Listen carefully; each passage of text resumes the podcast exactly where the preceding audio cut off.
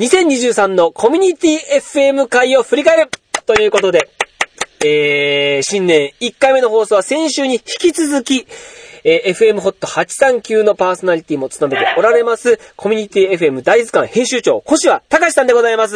明けましておめでとうございます。はい、おめでとうございます。いやー、もうほんと新年早々すいません、本当に。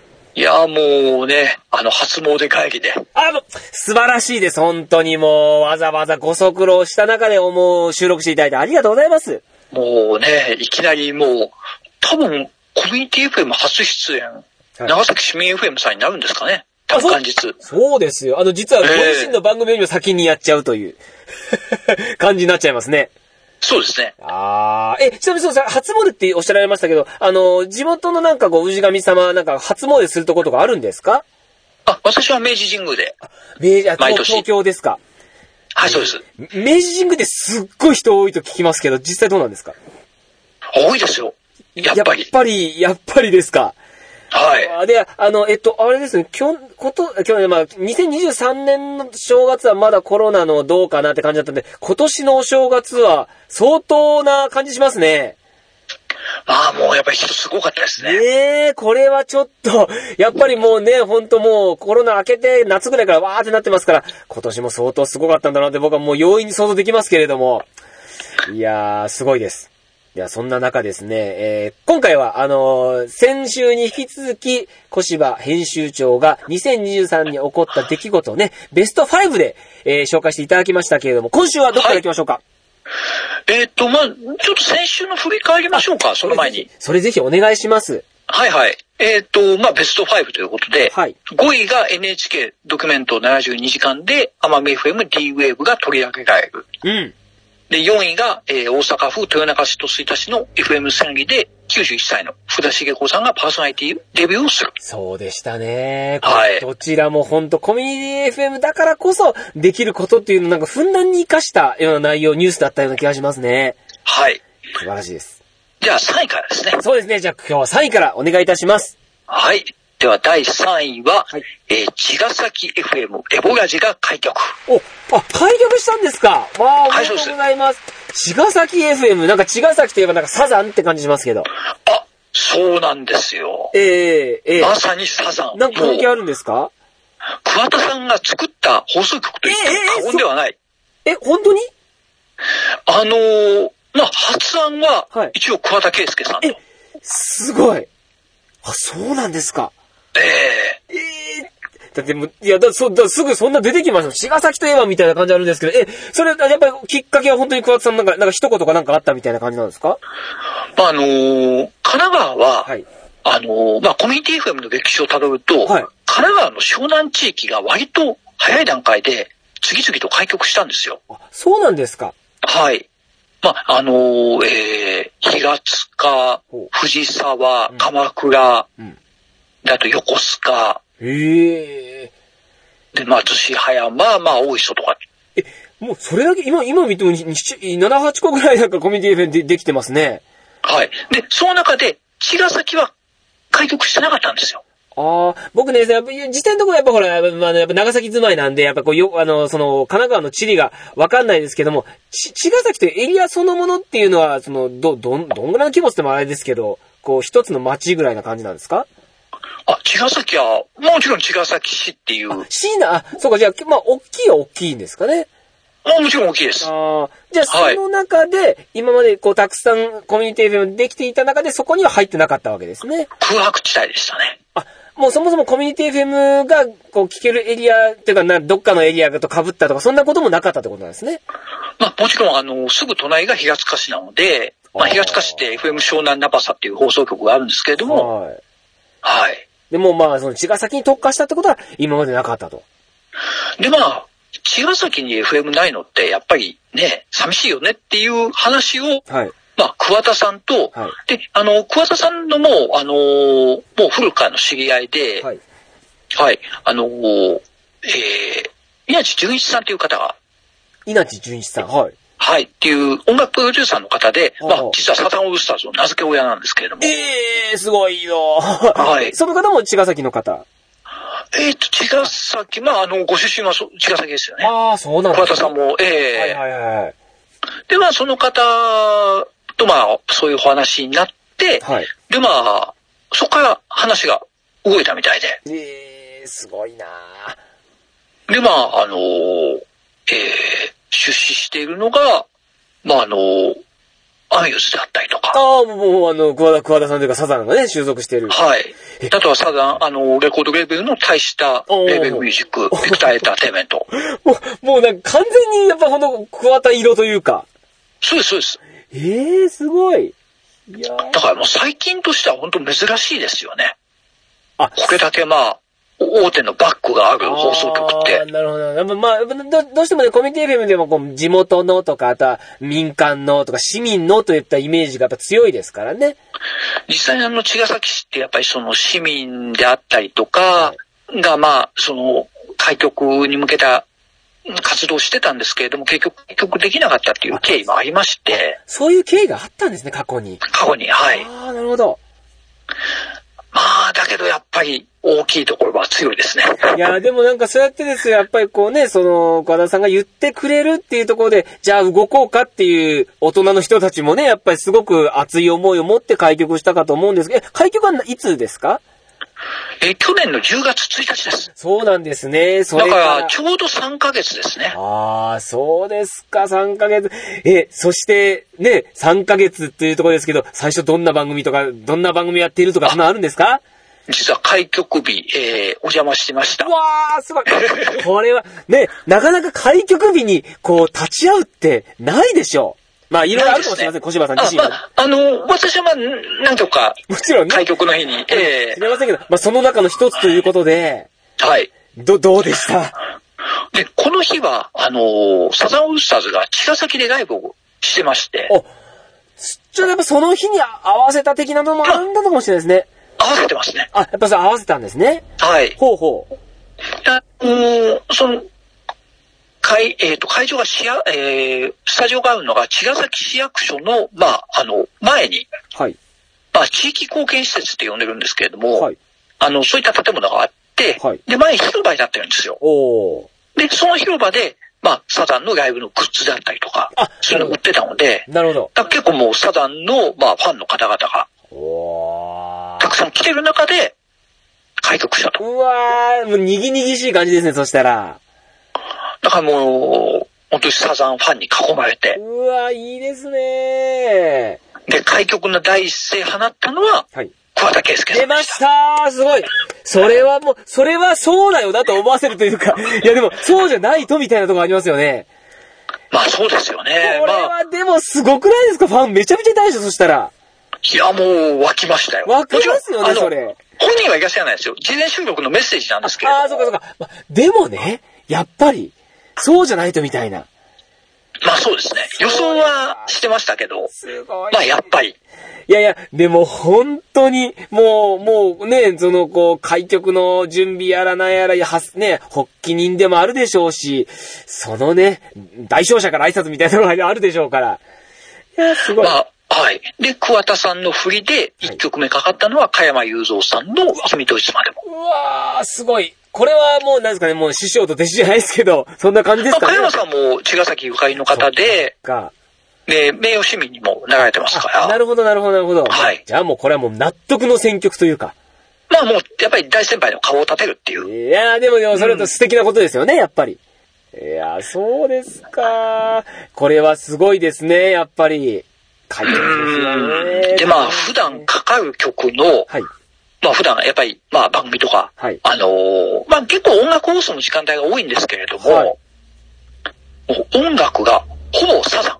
あははさすがです。さすがです。FM サザンと言ってもいいんじゃないかぐらいのね。 もう、そうい、もう、そうつけてもいいんじゃないかって いう。でもたまんないでしょうね。やっぱりね、やっぱ茅ヶ崎にある FM でサザンを流しまくるって、もうなんかみんな納得というか。うん。いやまあ、なかなかちょっとよその地域ではできできないだろーうそなかって逆いにうねのは、そうですね。はい。もうもう振り切ってる感じが。まあ、例えば長崎であれば、例えば福山雅治さんの曲まあまあまあまをあノンストップでかけ続けるとかかっけて。続けるとかね、ありますようんね。いや、本当にいや本当に。いやまあ、いや、でもそこま、ここまで振り切ることなかなかない、ないですよ。まあそうですね。いや、そうですか。じゃあ、あの、なんですかね、こう、普通にもう、じゃあ、番組も、なんか、やってたり、もう今はもう普通にしてるんですかなんか。あもうあのー朝、昼、夕方と、まあ生放送の番組があって、はいまあさすがにサザンのメンバーは出演しないんですけれども、またあまあだま、あただあのー東京 FM のはい。桑田さんの番組を、まあはい同時ネットしてると。ええすごいですね。優しいお遊び。はい、そうあやでっす。てる全んです国ネットの中で、あ茅ヶ崎 FM も特別に、あ、すごい。いや、すごいですね。もう、本まあ、当に。このあたりさすがだなっていさう。す、ここなんでさすがだなって感じですよね。うんいやー、すごいなーあの、ちょっとこれは、じゃあ、茅ヶ崎 FM で今ってどんな、あの、環境で聞けるんですかもう FM、茅ヶ崎、あ、そうですね、えっ、と、JCBA のインターネット裁判ラジオで聞くこと聞がけ。ますので、はい。おーいいですね。じゃあもう全国どこでも。あ、そうです。素晴らしだから、桑田さんの、ね、サザンのファン、桑田さんのファン、い。はもう、多分、多分もうその、ライブの時にい。、はい。もう、茅ヶ崎 FM、もうサザンがいっぱい関わる放送局っていうのは認知されてるので、ある程そ度っ。か、そっか、そっか。はい。だからもう、これはもう、だからもう、ファンだったらきっともう、まあもう知ってるよみたいな、むしろ今聞いてるよみたいなね、人もおられるかもしれないですね。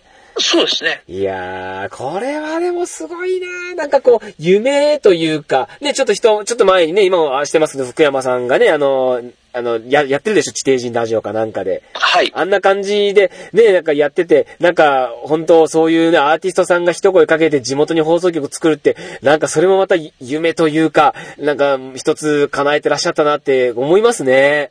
うんす。ごいなぁ。いやーなんか、いい、いいです。本当にこう、地元が盛り上がってるのが、なんか僕なんか、見えて、見てないのになんか見えてる気がしてるというか、すごく感じてます、なんか。まあ、これをちょっと3位に選ばせていただきましいた。や素晴はらしいいです。こ。れはいいですね。3位は、えー、ね、茅ヶ崎 FM 開局ということでございました。はい。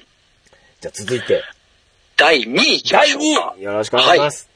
第2位、兵庫県尼崎市。うん。みんなの尼崎放送局が放送を開始。お、これもじゃあ今年ということは、あー、ごめんなさい2023年ですね。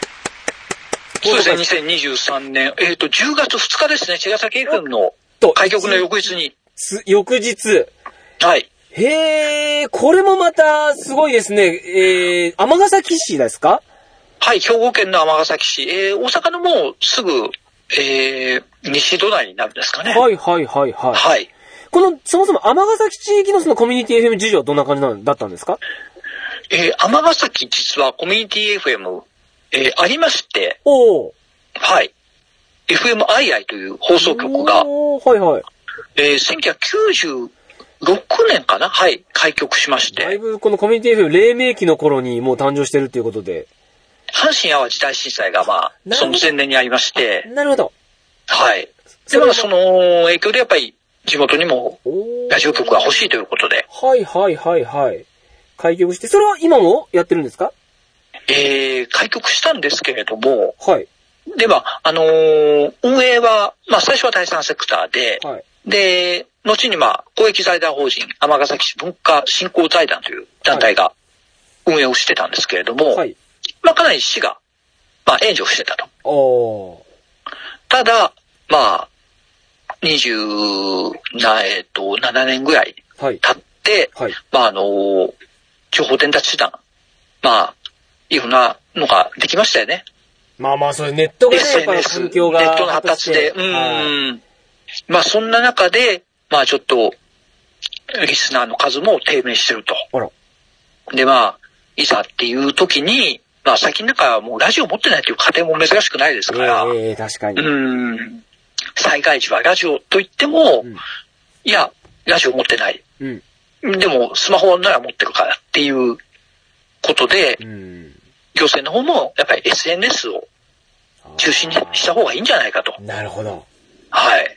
まあ、そういう中で、まあ、えーっと、まあ、いくら出してたんですかね。4000万ぐらい出してたんですかね。あ、年間で。ね、はいはいはい。それをもうやめますと。ええそれは厳しい。はい。そういうことになりまして、はい。では文化振興財団も、まあ、それ4000万円カットされたら、もうさすがにやっていけないです。ええええじゃあもう、やめますと。あらー、そうだったんですか。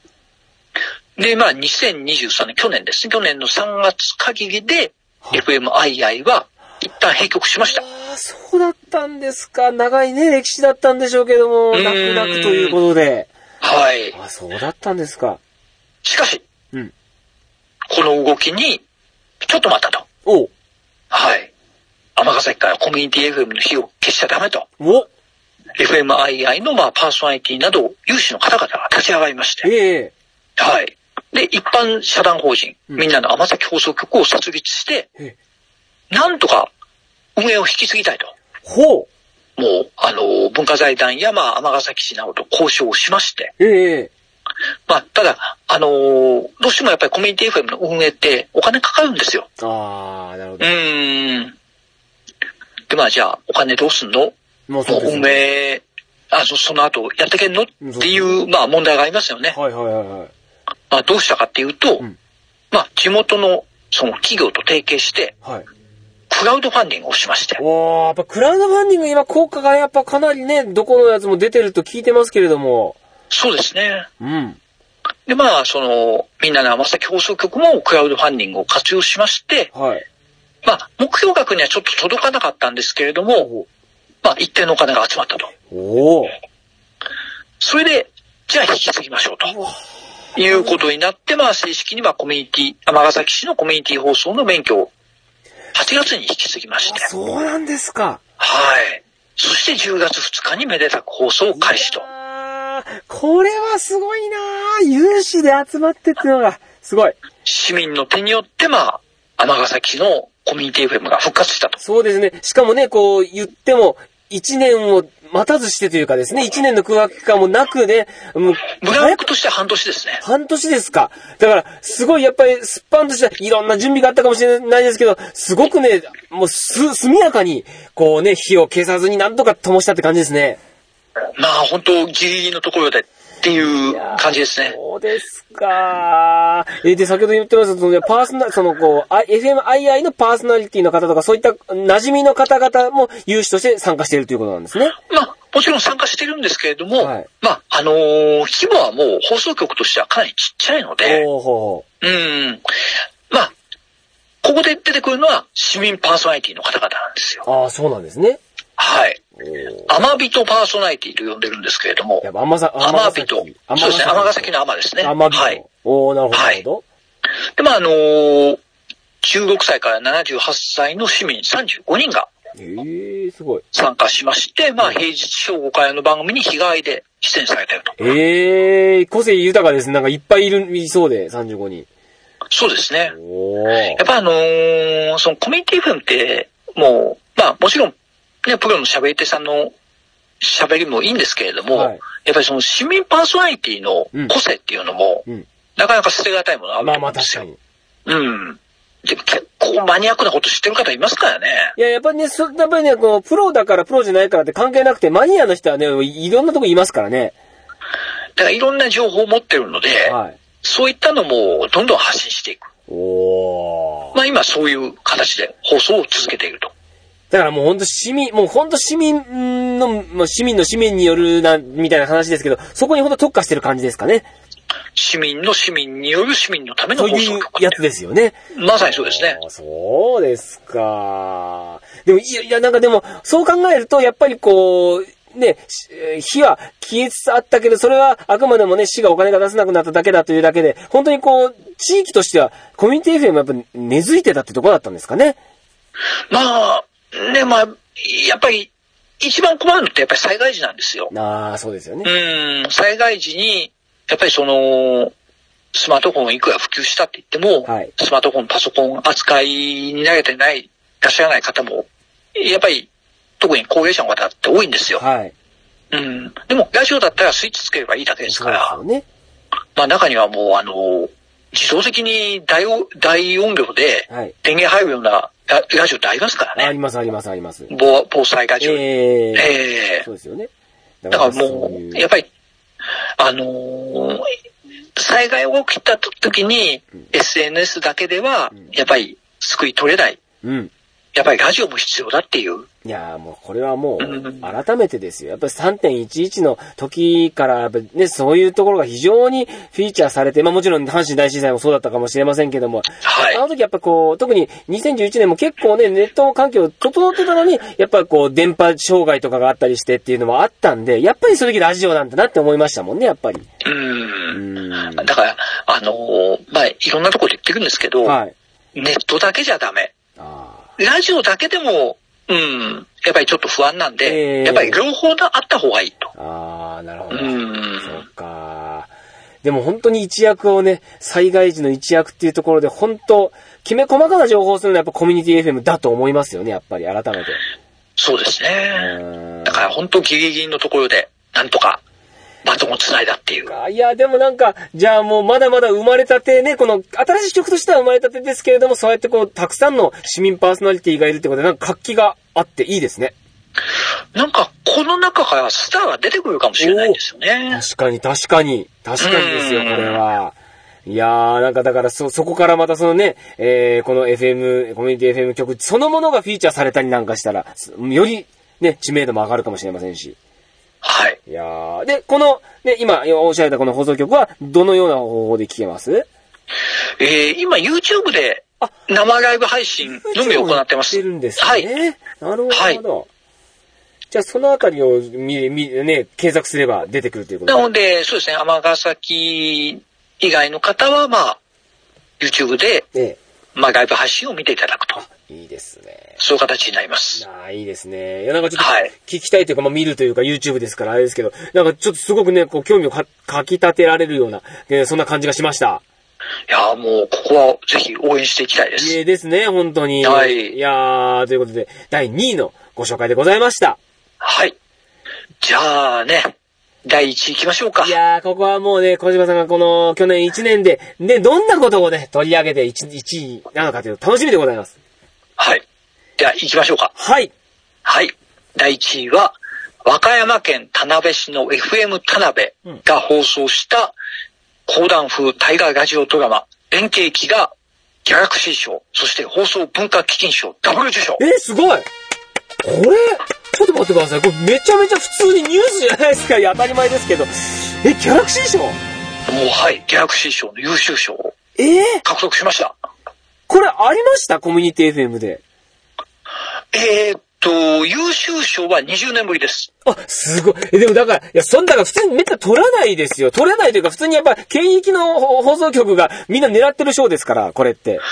なかなかそのコミュニティ FM でも、あのー、選賞っていう、あのー、その優秀賞よりもひランクの低い、はい。まあ、賞は何度か得てるんですけれあどあ、なるほど、も、なるほど。優秀賞は、えー、2003年ですかね。ええはい、あのー、FM 倉敷の、はい、坊主という、お坊さんが出る番組が、はい、へえ、そうなんですか。 いいですね、相棒。受賞して以外になります。ではい。すごい、それ以来ということで。いやー、すごい。え、で、まずはその、田辺、FM 田辺ですかはい。はい。こちらのちょっとなんか基礎情報をちょっと教えていただきたいと思うんですが。えー和歌山県の田辺市というところにあるんですけど、和歌山県の中南部、えーっと、まあ、和歌山市よりはかなり南の方。おー、はいはいはい。はい。そこにあります。おー。歴史どれぐらいですか、え開局したのは2009年ですね。おー、なるほど、なるほど、なるほど。はい。ええまあ実際どう、どういう、こう、やっぱそ、あの、パーソナリティはやっぱ市民の方を中心とした感じなんでしょうかね。やっぱりそうですね。割とな生放送の時間帯が多いっていう。あ、そうなんですか。あとは平日午後4時台に、まあ、地元の高校生が日替わりで出演する、あー。吉川ハイスクールというえー番組を放送してる。ああ、いいですね。やっぱ地元、そして高校生、若い力がっていう感じで。うん。へえ。そんな FM 田辺ということなんですけども、はい。た大河ドラマって言ってましたえーこう、そうですね、大河ガジオドラマ。大河ドラマおうほうほうほまあ、弁慶期、あの、武蔵坊弁慶う。はい。ですね。はいあの、実は田辺の出身だそうで。なるほど、そういうゆかりが。はい。でも、あのーまあ、なんでこのドラマを作る、作る、にことになったのかというと、えーえーっと、まあ、新型コロナウイルスの感染で苦しむ地元田辺市に貢献できる番組はないかと。はい。まあ、局内でアイデアを募りまして。はい。はい。で、まあ、その中でガジオドラマをやりましょうと。おう。で、まあ、その、ね、地元、地元ゆかりの弁慶はい。で行こうという。ああ、なるほど。はい。いやー、ラジオドラマか。でもそれもまた結構、結構大変そうですけどね。制作するまあ、のラジオドラマを制作ってやっぱり大変ですよね。だと思います。うーん。でも、あの、地域からろ約60人が声優として出演したと。地域の方が出演したんですね。あの、あんまり有名な方出てないんですよ。はいはいはい。本当に地元の方が中心となっほうて。ほうほうほただまあ、田辺市内の中学校吹奏楽部や社会人の音楽団体が劇音楽を演奏したと。う。いやもう本当に、もうもう市民の力で 成し遂げたって感じですね。手作りの番組です手ね。作りですようね。ーん。えー、これはじゃあ、その、こう、な、何週間に分けてとかなんですかその、大河っていうぐらいですから。放送自体は、はいえーっと、2022年のまあ3月からはい。 3ヶ月間、おー、なるほど1。話10分、全60話と。そっか。もう立派な大河ですね、これは。60話ですから。まあ、コミュニティ FM でなかなかここまではできないと思いやまっぱす。なないですかここまでのことはないですかだからやっぱり。ラジオドラマを作る曲はもちろんあるんですけれども、はいこれだけの長丁場ってあんまりないんですよ。ああ、なるほどえーやっぱりまあ手間かかるんで。あまあそうですよね。だって、うー普ん。通にこうトークしたりとか音楽流したりっていうことにも、やっぱハードル高いと思うんですよね、やっぱり。何や度もっぱ何り度作もり込みますから作りね。込むんでですね。はい。わあ、それ相当気合い入れてましたね、そしたらこれは。だからまあ、限られた予算の中で、うんまあこういった番組を作り上げられ、作り上げたことがまあ評価されて、ええまあギャラクシー賞、そして放送文化基金賞と、まあどちらも放送界では権威のある賞なんですけれども、これダブル受賞っていうのがすごいですね。いやー、これ本当すごいです。いや、なんか、ね、普通、なんかどっちか、どね、どっちか、それぞれなんか別々の賞になりそうなとこですけど。うん。まあ、放送文化基金賞は最優秀賞なんですよ、ラジオ部門の。最優秀でしょ はいすごいよ。これはコミュニティ FM 史上初めてあ、の。すごい。これもすごい。名だたる全国のね、まあ、100ある民放の放送局あるいは NHK をしのいで、それよりも上を行ったっていうことですから。そうです。これはすごいですね。いやー、すごい。え、実際これどう、どうですか小島さんご自身はこのラジオドラマっていうのはじゃあ、あまあ、あの、少し聞きましたけれ聞きどもま。した。はい。あのーこれ YouTube 配信してましてあ、、なるほど。はい。FM 田辺さんの、まあ、あのーホームページえーからも見ることができますね。ほうほうほうほうほう。やっぱ何ですかやっぱこう、そ、その、ふ雰囲気っていうか、どんな感じの印象を持ちましたあ、まあ、本当手作りの、うんまあ、ラジオドラマだなっていう。えうー、そー。うんかまあでも、やっぱりちゃんと作ってありますよ。あ、そうですか。ええいやー、でもなんか、そその、なんて言うんですかね、やっぱりしっかり作ろうとしている意識、それを市民での力でやってるっていうところが、なんでしょうね、こう、その、賞、賞の評価につながったというか。まあそうですね。やっぱりその、まあ、講談なんですよ。はい。講談なんで、まあ、その、いわゆるラジオドラマとしてというよりは、その、こ講談、うーん、講談ですよね。はいはい。あの、ー進め方、あ進め方というか、か、語りをメインじゃないですけど。まあそうですね、こあー講談っていう、まあ、型有名にした。はいはいはいはい。あはい。ー、でもそれでも、あのーその放送文化金賞の選考では、講談という古典的な手法がラジオドラマに新しい可能性を呼び込んだと。ほうほで、地方の教師さんを巻き込んで、長いドラマを飽きさせず完成させた。う。うん。で、コミュニティ FM の制作だったことも驚きと。うーん。なるほど。まあ、そんな評価が。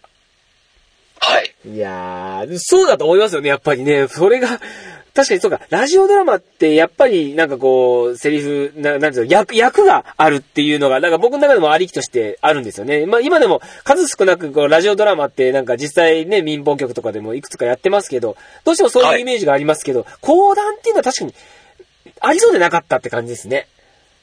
そうですあね。ーうんそっか。いや、ちょっとこれ聞きたくなりましたもん。YouTube でもやってるっていうんだったら、ちょっと聞きたいですね、これ。 YouTube、えーっと、そうですね、YouTube であのー聞けますのいでや、ー、そうですまあ、あの CD 販売なんかもやってるんですけれども、ああ、はあはあはあ。はい。いやー、でもなんかいいですね。いや、本当になんかその、なんていうんですかね、こう、底力を見たというか、 市民の人力。気 FM の底力、そう可です能そう性で。すそうです。可能性をなんか見たなっていう、あ、ここまでできちゃうんだみたいなはい。感じですよね。ええすごいですね。あの、ちなみにですけど、FM 田辺じは、なんかこう、小島さん実際行かれて、なんかどんな雰囲気の曲っていうのはあるんですか一度だけお邪魔したことがありまして、はい。い。あのー当時あのー駅前にサテライトスタジオあったんですよ。はい。今なくなっちゃったんですけどな、るほど。うん、あのーすごいオレンジ色の明るいスタジオで、あ、目立つような。はい。ええなるほど、なるほど。今そこで放送をね、最近やってて。それ行ったのがまあ、結構前なんあであ、、はあ、はあ、はあ。はい。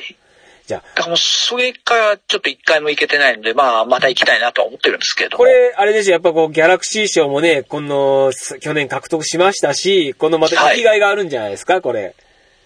そうですね。だから、多分そういう話も出てくるでしょうしね、ね。ですよね。伺ったら。はいい。やー、それはすごいですよ。日本で権威の賞って誇りですよね、これは。ういん。や、すごいです。コミュニテこィれ素晴らしいと思いますや素晴らしいと思います。コミュニティでも追っかけてる、小島さん自身も驚きだったんじゃないですか、これ。ああ、まあ、ギャラクシー賞、えっと、まあ、時系列で言えばギャラクシー賞の方が先で、あ、はいはい。発表が、はい。えっと、5月31日に発表があって、はいで、その1週間後ですね、放送文化基金賞なるの。ほど。え、また受賞、え、あのー受賞したんだと思ったら、放送文化基金賞、ええっていう。いやー、 そうそうですよね。しかも最優秀みたいなね。そうです、そうです。いや、これは本当にすごいです。ねえ。なんか、あれですね、2024年もちょっとなんか、コミュニティ FM でちょっとこうね、これを足がかりに何か、こう、トントントンと新しい曲でなんか新しい番組がね、うん生み出されると面白いですよね、こう、その賞を取るような何か。業界としては本当にね、あのーちょっと、寂しいニュースも割とあったんですけれども、はいはい。ね、こういうようなこともありましたいし、やーでも本当明るいニュースですよ。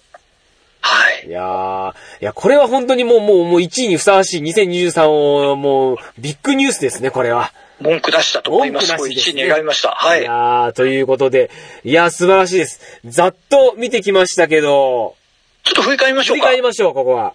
5位が NHK ドキュメント72時間で奄美 FM D ウェーブがまあ紹介される。うんで、4位が大阪府豊中市吹田市の FM 千里で91歳の福田茂子さんがパーソナリティデビュー。で、3位が神奈川県茅ヶ崎市茅ヶ崎 FM エホラジが開局と。そして第2位が兵庫県尼崎市えみんなの尼崎放送局がまあ半年のブランクを置いて放送開始とう。ん。そして、和歌山県田辺市の FM 田辺の講談風大河ラジオドラマ弁慶期がギャラクシー賞、放送文化基金賞、ダブル受賞と。いやー、すうごい。ーんなんでしょうね。やっぱこう前回を見て、まあちょこちょこ僕も話してましたけど、やはり、コミュニティ FM っていうのは市民の力、えー、というところが、やっぱり、源流にあって、それがパワーとなって、こう、市民、えー、なんだコミュニティ FM を作る力になっているっていう、なんかそんな感じが、全体的に受けますね。全国今343あるんですけれどもね。はい。いや、やっぱりそれぞれが、それぞれいろんなことやってますからいね。ろんなことやってますうよー。で、でもやっぱりその一貫して言えるのは、やっぱこう災害時の強みというか、やっぱりラジオでしかできないことっていうのを、どこの曲もやっぱこう享受して、享受を持ってやっぱやっているっていうところも感じますしね。はい。いやー、そして、その果てに、ね、そういった権威ある賞までいただけるようになっているっていう、この2023年でですよ。すごいなーテンプテーションもね、ギャラクシー賞目指しましょあの、なんですかね。あの、もう、鼻にもかからないというね、感じもありますけどう。ねい。やいやいや市いや。民 FM そ、そもそも知られてんのかみたいな感じもありますからですね、ここはもう、 もうまずね、気をつけていかないといけませんけどね。いやー、でも本当に、なんかやっぱ2023年も、ね、こう、いろんなね、暗いニュースもたくさんありましたけど、なんかこうやってあ明るいニュースを聞くと、なんか、ね、今年1年もなんか、もっとね、明るいニュース、えーいっぱいなんか届けてくれそうな感じしますね。 2024年、ね、もう始まったばっかりですけれども、はいね、いいニュースあるといいですよね。そうですよね。で、も、まはたいあれでしょう、その、こう2024年に入って開局予定のコミュニティ FM っていうのもあったりするんでしょうからね。えっ、と、今のところ北海道の栗山町と、ほう。えー奈良県の、えー、田原本町で計画はあります。えー、すごい。え、栗山ちょっとあの、あれですかあの、栗山監督が、えやっあ、そうです。でで、してるところですからね。してるところあそこですそこですよね。野球場があるところ。あ、そうです、そうです。へー組抜きファームの。へえ、なんか、それもまたなんか、そういうなんか栗山さんの、なんかゆかりの放送とかやっちゃったりなんかするんじゃないですか、これ。ひょっとしたら、ね、あるかもしれませんよ野ね。球に特化した番組みたいなね。なんか栗山さんがレギュラーで出てきたりと出かてきたりとか。 それは世界一の監督ですから、それは。そうですよえー。そうですか。いやいや、でもなんかそうやってこうね、またじゃあ、じゃあ344曲目、5曲目っていうのができていくってことで。そうですね。すごいなぁ。いやいや、本当に、もうますますね、広がりを見せてますけれども。いや、では、ここでね、やっぱりこう、そんなね、コミュニティ FM のことをもっと知りたいという、そんな、ね、興味を持った皆さんに、ぜひお勧めしたい番組があるんですよ、ここで。ちょっと紹介させていただきたいと思うんですけれどもね。えー、はい小柴さん番組やってらっしゃるんで、ぜひちょっとそのあたりのお知らせお願いできますかはい、あの神奈川県相模原市の FM ホット839というえ放送局で、えーコミュニティ FM 大図鑑という番組をやっておりますい。やーもう、素晴らしいですよ。これ、えっと、もう、もうい、もう、2、2年ぐらいになりますえー、おととしの4月スタートなので、もうすぐ2年もでうすすね。ぐ2年。いや、すごいです。そしてですよ、もうほんと僕もいつもね、小柴さんの話をするときに行くんですけども、膨大な情報量。もう、で、で一時期5センチあったみたいな、そういうですね、取材量が半端ないということでございますよ。いやーもうそこまで持ち上げていただくと、もうなんか、いやいや、その当時、相当苦労されてんだろうなって僕思いますよ。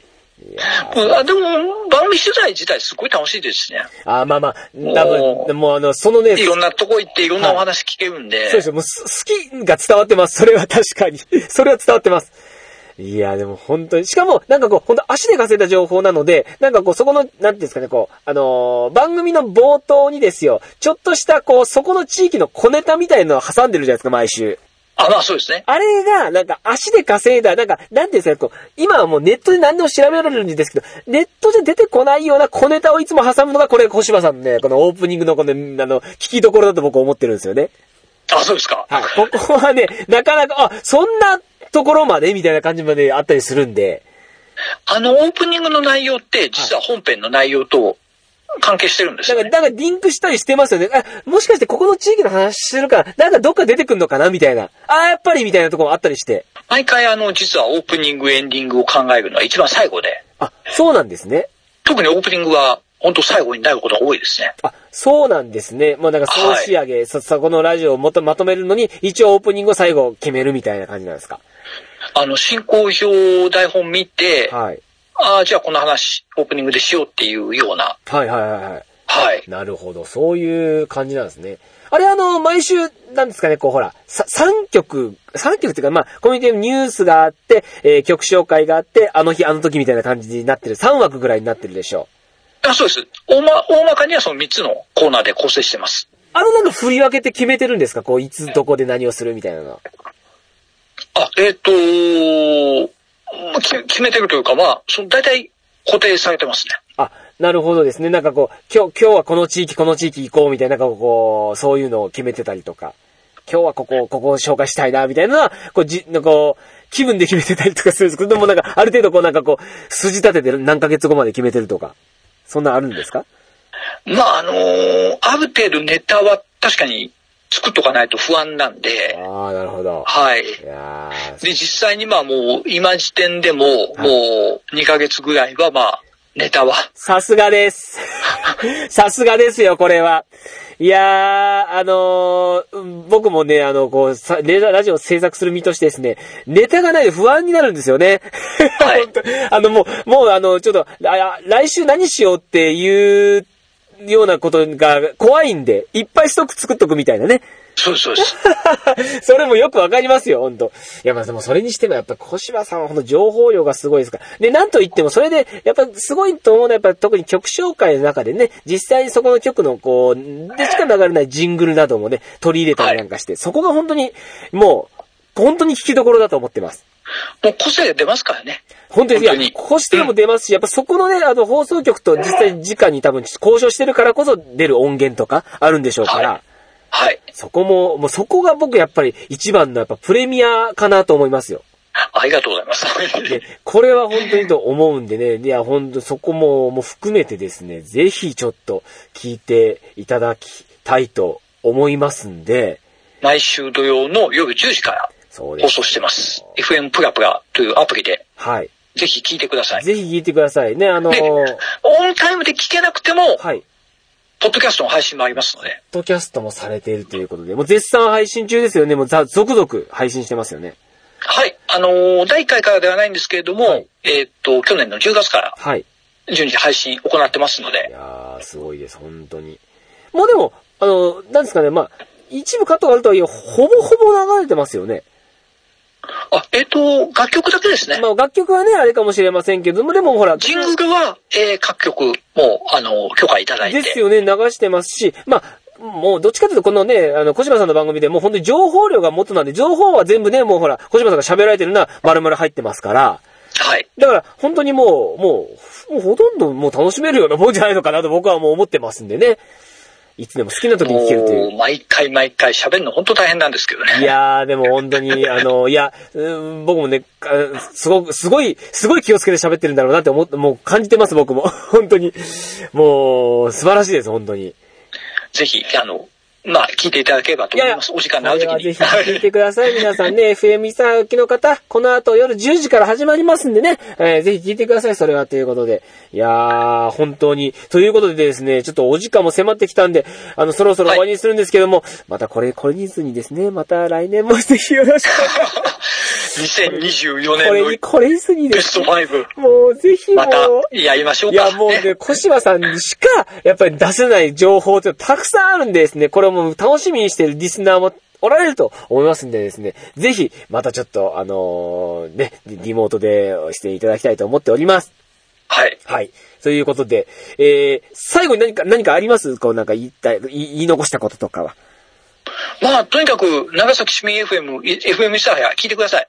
ああ、ありがありがとうございます、本当そう。 ぜひ聞いてください、ぜひ聞いてくださいね、本当もうね、あの、もう私の番組もですけど、やっぱり地元のラジオ局愛してください。そうですね。本当そうです。もう、あのー、本当そうなんですよ。まあ、あのー、今ね、本当にこう、ラジオだけ、まあ、ラジオが本当に主なんですけど、その FM プラプラであるとか、まあ、市民 FM はツイキャスもやってるんで、そういったネットがある環境であれば、聞けたりするんでね、そういった聞きやすくなってもいますからね、他のラジオ局もそうですし。はいぜひぜひ、あ、すいません、もううちのぼ番組、放送局もお勧めしていただきありがとうございます、本当大塚さんも喜んでるおと思いますんでですね。 はい。ということで、えまあ大塚さんにもよろしくお伝えくあださい。ありがとうございます。はい。あと、大田局長の方もね、あの、いざ FM 伊沢の大田局長ももう元気にやってますんで、同世代なんで僕とですね。はい。 FM 諫早さんも取材に行きたいんですよね。ああ、そうですよ。もうね、FM 長崎市民 FM さんははい紹介してるので、はい。あ、今度は FM 諫早さん。そうですよ。ぜぜひひ、ぜひうんですよ。レインボー FM さんそうだよね。レインボー FM さんは長崎で老舗ですが、一番早いですからね。第第1号なんで、コミュニティ FM の。はいや。っぱちょっと、ぜひぜひ、そう、来た、行った時にはそのまたね、あの、取材機も、あの、聞かせてください。あ、ぜひ、はい。はい。ということであ、大丈夫です。なんかあります い大丈夫ですよ。もう、もう、これ以上喋ったらもや喋っていいですよ、もう、うも。うだいぶ喉疲れちゃってるんで、言いもかけ、言いかけ、言いかけることはもう、もう残さず言った方がいいですよ。う、いやいやもう40分ぐらい喋ってますか喋ら、ってますよ、もう本当に。じゃあもはう、いじゃあ、本当にじゃあもうね、あの、また、ぜひ、あのー、お越しください。まあ、ざぜひよろしくお願いします。はい。ということで、はいえー今回のおゲスト、先週に引き続き、コミュニティ FM 大図鑑編集長、小柴隆さんでした。どうも、ありがとうございました。ありがとうございました。